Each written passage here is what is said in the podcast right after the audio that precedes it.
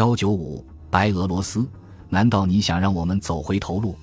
白俄罗斯的独立看来近乎偶然，尽管少数白俄罗斯知识分子决心获得独立，认为独立是恢复民族生机的先决条件。白俄罗斯共产党的许多官员，特别是工业和农业的领导人，一直没有认真考虑过独立问题。直到一九九一年八月的未遂政变失败，使他们突然失去了莫斯科的庇护人。那一打击促使白俄罗斯最高苏维埃宣告独立，并屈服于民族主义知识分子的意愿，以他们本民族的语言拼写白俄罗斯的国名，而不是像以前那样用俄语拼写国名。然而，白俄罗斯最高苏维埃中的多数人并不赞成独立。实际上，他们继续像从前一样统治国家，并焦虑地注视着莫斯科的所有变化，期待这种变化能使老大哥认识到应把他们拉回到大家庭中。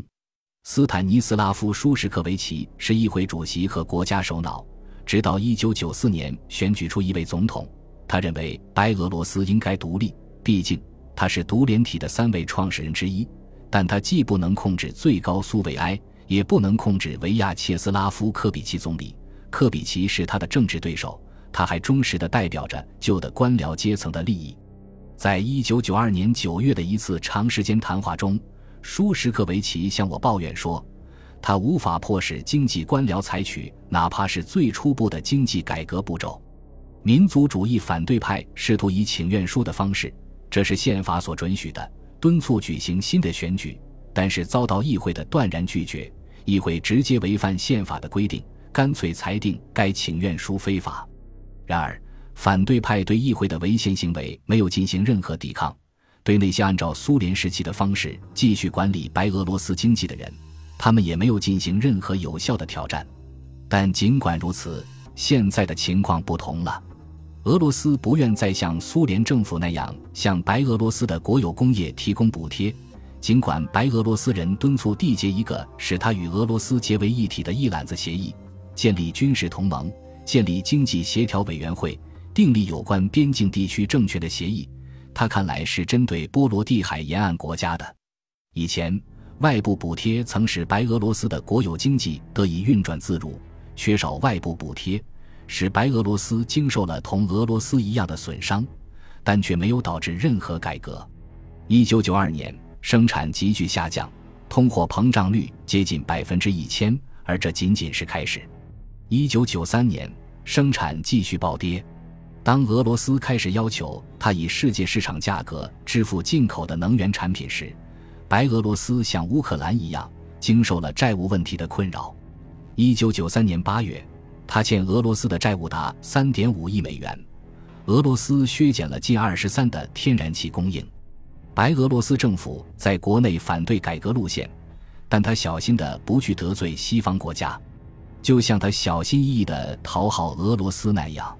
白俄罗斯很快便同意从其领土上撤走所有核武器，甚至比协议所要求的更迅速。然而，没有进行私有化进程，使白俄罗斯对外国投资者不那么有吸引力。他同西方的贸易受到了其支付能力的限制。一九九二年和一九九三年形成的政治紧张局势，到一九九四年初达到了顶点。当时，白俄罗斯议会投票罢免了议会主席舒什克维奇，随之进行了总统选举。因为最高苏维埃已经修改了宪法，设置了总统职位，舒什克维奇和他的竞争对手克比奇总理以及白俄罗斯人民阵线的领导人泽农·帕赞亚克都是候选人。然而，他们都未获得成功，人民对政治争斗和经济管理不善感到厌烦了。他们投票选举了候选人中的黑马亚历山大·卢卡申科，他是一九九一年白俄罗斯议会中唯一投票反对独立的议员。他作为反腐败战士和俄罗斯的朋友参加竞选，虽然他在第一轮投票中没有得到过半数票，但在与克比奇的决定性投票中。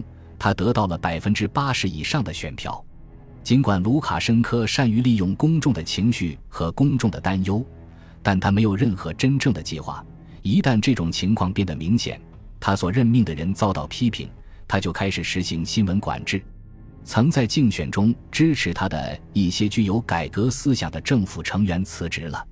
白俄罗斯在一九九五年再次陷入政治混乱之中，很多白俄罗斯人认为，同俄罗斯更紧密的结合能够拯救他们。在总统选举前不久，克比奇总理与俄罗斯总理切尔诺梅尔金签署了白俄罗斯加入卢布区的协议，俄罗斯将控制货币政策。并无偿使用白俄罗斯的军事基地，但是白俄罗斯人可以按一比一的比价用他们的某些地方卢布兑换俄罗斯卢布。鉴于白俄罗斯卢布当时仅值俄罗斯卢布的幺幺零，这种兑换显然是非常有利的。然而，由于来自两国的反对，这种谅解很快就瓦解了。多数俄罗斯经济学家和财政官员都认为，这样做代价太高。而且可能控制不住俄罗斯的货币发行量，许多白俄罗斯人也不愿意为了有限的和一时的好处而让俄罗斯控制其货币政策。该协议在达成一年后也未能得到履行，而且看来绝不可能履行了。难点在于，俄罗斯不愿意承担同白俄罗斯结成经济同盟的代价，因为白俄罗斯仍保持着苏联式的经济体制。白俄罗斯战略地位重要。它位于历史上从西方入侵俄罗斯路线的两侧，即使如此，它也不值得俄罗斯把其资源投入一个没有竞争力的经济中。